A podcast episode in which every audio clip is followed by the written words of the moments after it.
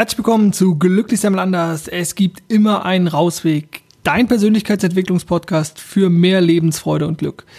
Mein Name ist Dirk Vollmer und ich heiße dich auch heute wieder aus dem wunderschönen Köln ganz, ganz, ganz herzlich willkommen. Ja, vielleicht hast du dich ja auch schon mal gefragt, ähm, warum ich eigentlich immer diesen gleichen Spruch habe.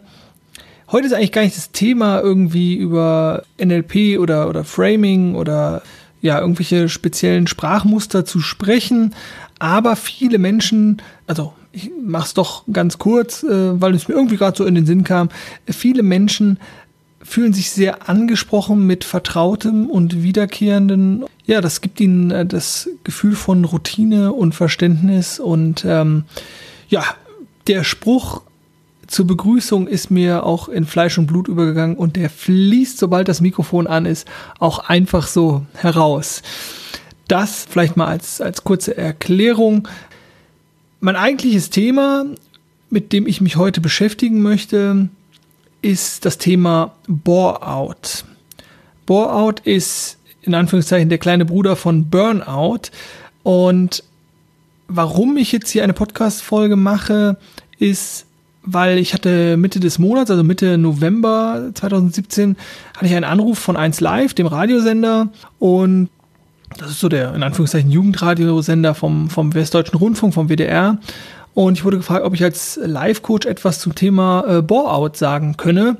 Und ja, natürlich äh, konnte ich da was zu sagen und hatte ich da dazu was zu sagen. Und in den Shownotes findest du eine Verlinkung zu dem Interview, welches dann gesendet wurde. Das ist natürlich ziemlich aus dem Zusammenhang gerissen, wie das nun mal so immer so ist, wenn es kein Live-Gespräch ist. Aber es ist ein guter zwei Minuten Beitrag.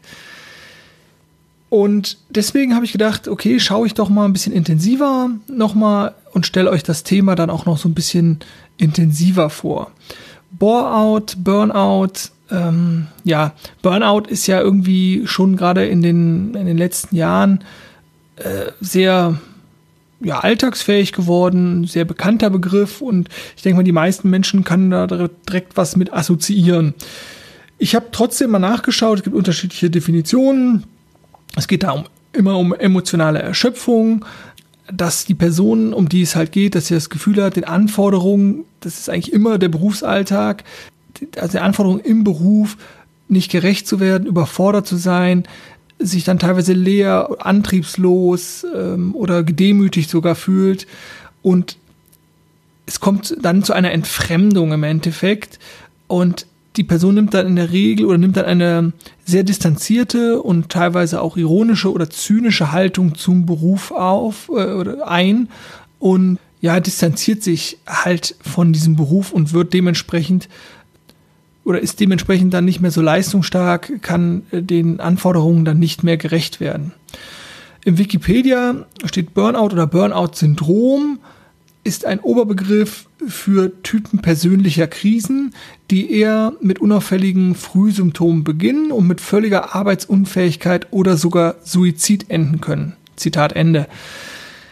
Ja, also in der, in der Wirkung auf jeden Fall eine psychische Erkrankung, die, mit der nicht zu spaßen ist. Also ich meine, das ist ja sowieso, wenn sich ein Mensch leidend empfindet, dann leidet er egal, wie sehr wir oder irgendjemand anders das für unverständlich erachtet.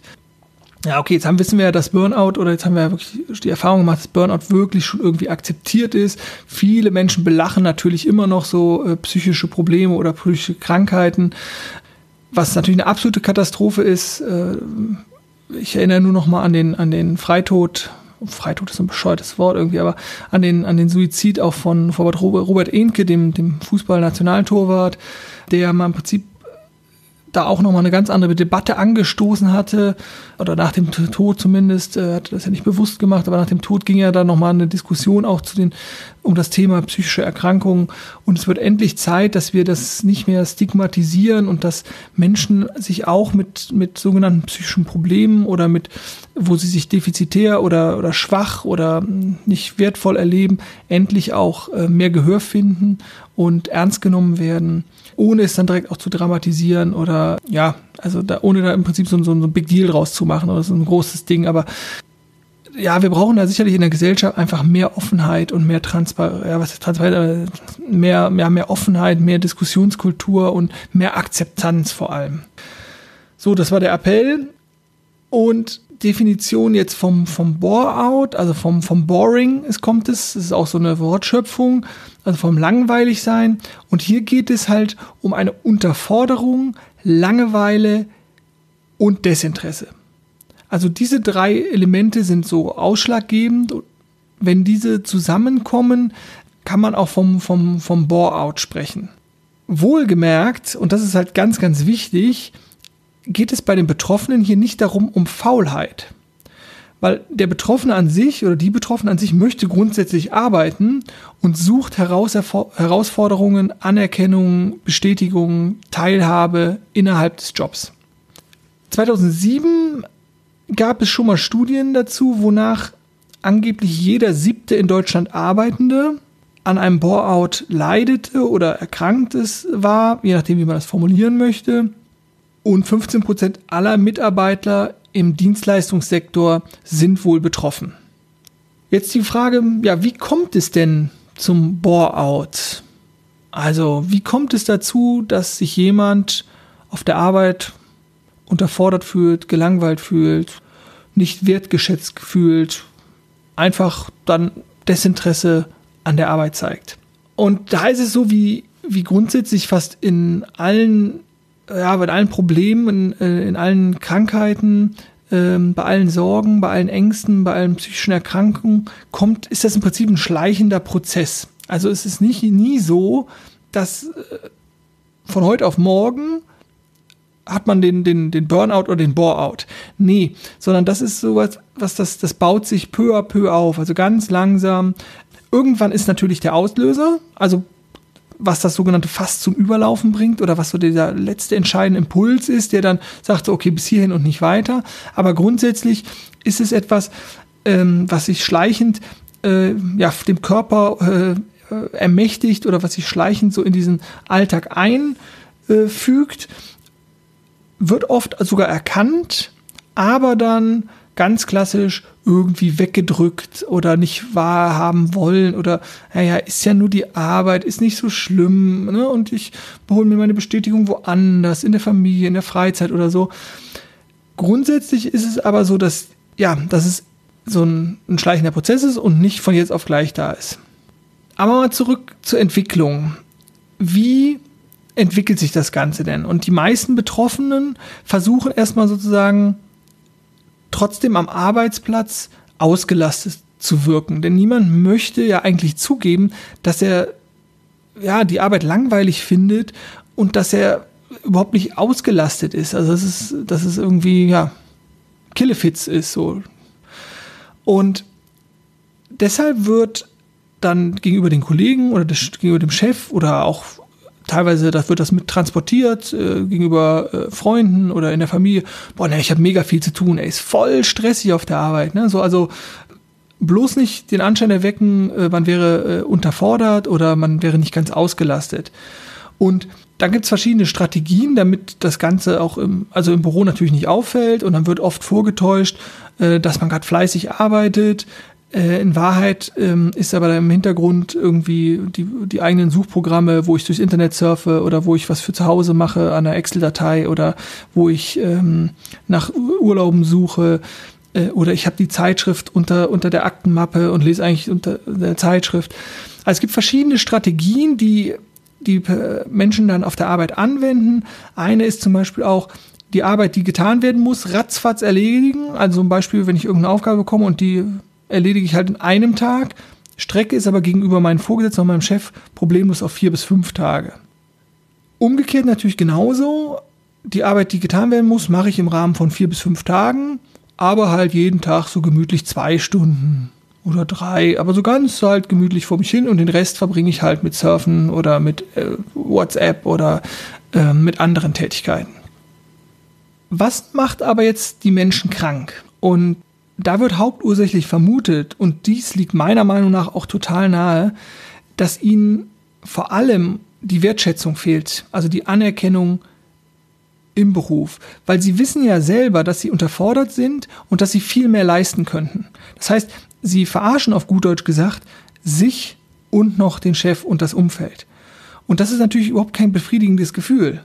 Das kann man, da muss man sich ja nur mal so ein bisschen reinversetzen, dann, dann merkt man das ja, dass das, ja, wie, wie, also diese ganz, diese Fassade und dieses Spiel und so, dass das nicht angenehm ist. Ich meine, da muss man, ja, da braucht man auch keine, also da muss man einfach Mensch sein und ein bisschen reinfühlen können. Und wenn sich das dann potenziert und ich habe halt immer dieses Spiel, diese Maskerade und ich muss, darf mich oder verstelle mich da auf der Arbeit, äh, damit das Ganze auch nicht auffliegt. Und dann hat das natürlich Auswirkungen. Und ich betone das ja auch hier immer wieder, auch bei anderen Themen, dass alles, was wir machen, Auswirkungen hat. Auch wenn ich das sozusagen nicht ernst meine oder weiß, dass ich da was spiele, aber die Verhaltensweisen sind ja da. Und das Gehirn legt dafür genauso neuronale Netzwerke an, also sogenannte Muster, die dann wieder unser Verhalten erzeugen und wo natürlich auch eine Empfindung mit einhergeht. Also von daher hat das natürlich Auswirkungen und da ist es völlig klar, dass die Menschen sich nicht wertgeschätzt fühlen, nicht angenommen fühlen. Und das ist nun mal, dass das Mensch, äh, dass das Mensch, oh Gott, dass der Mensch als, als soziales Wesen, als soziales Tier äh, natürlich auch zugehörig ist zu einer Gruppe, anerkannt, gesehen werden will, wertgeschätzt werden will.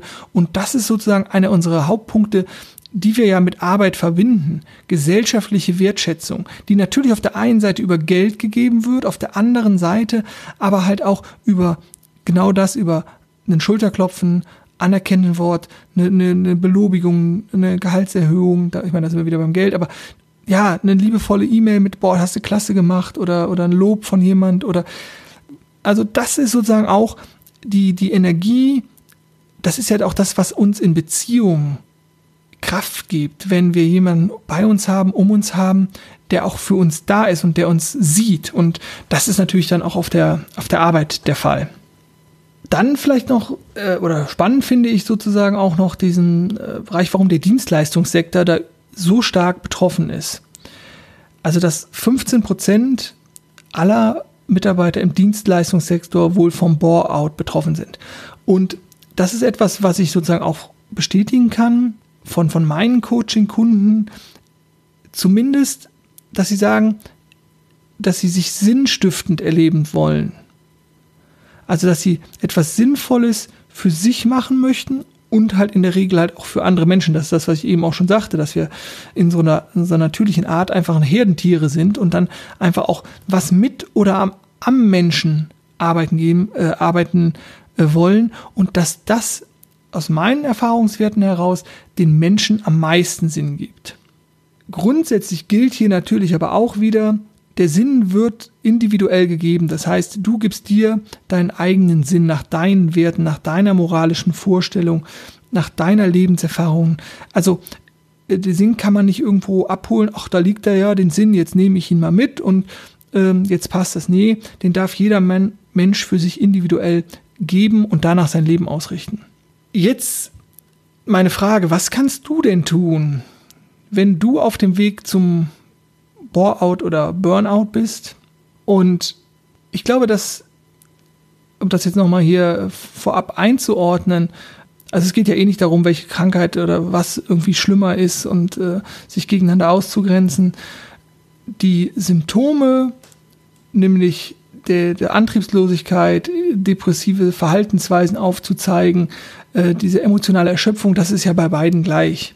Und von daher ist es egal, wenn du unzufrieden bist, wenn du überlastet bist, wenn du unterlass, äh, unterfordert bist, dann beschäftige dich damit, dann schau nicht weg, lenke dich nicht ab mit noch irgendeiner Fernsehserie oder noch ein Buch zu viel lesen, obwohl du merkst, du bist unruhig äh, oder Drogen, Partys. Also man kann das alles machen, ne? nochmal, nicht falsch verstehen.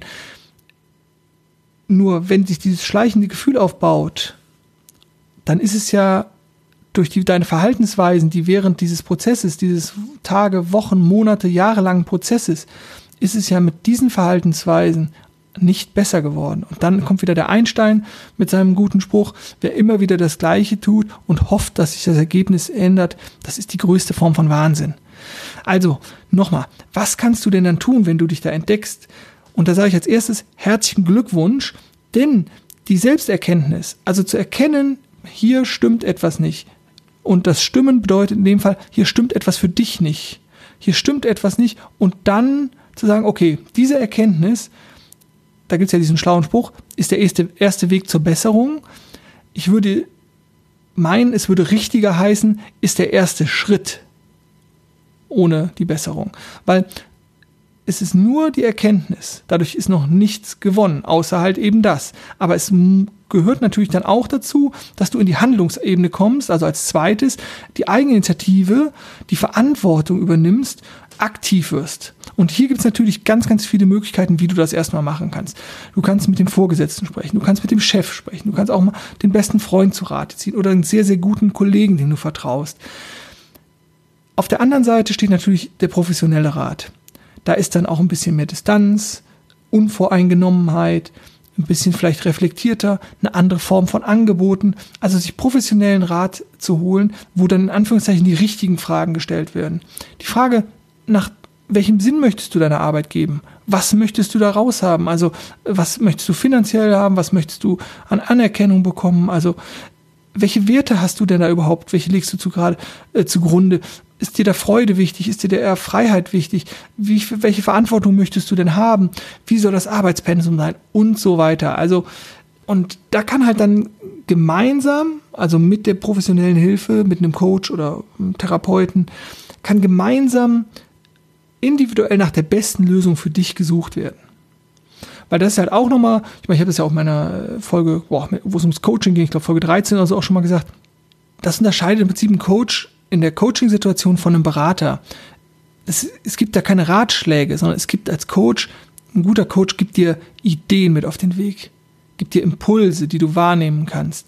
Aber wird dich nicht schlagen, also wird dir keinen Ratschlag geben im Sinne, sondern wird dir Ideen, Impulse, Angebote machen, wird versuchen, dir deine, deine Stärken für, mit dir wieder gemeinsam zu aktivieren und mit deinen Stärken und Ressourcen und Potenzialen die Lösung zu finden. Und deswegen ist natürlich auch der professionelle Weg da vielleicht der erfolgreichere, sage ich jetzt mal.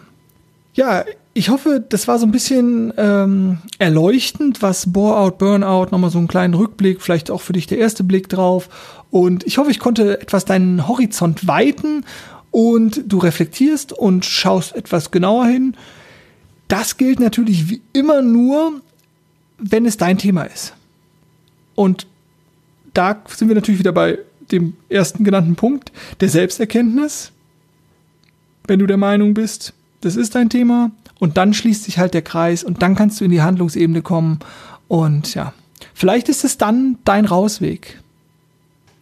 Ich sage vielen Dank fürs Zuhören, Mitdenken und fürs Umsetzen und denke mal dran, glücklich sein ist eine Entscheidung. Und jetzt ganz viel Spaß und Freude auf deinem persönlichen Rausweg wünscht dir der Dirk. Mach's gut und tschüss.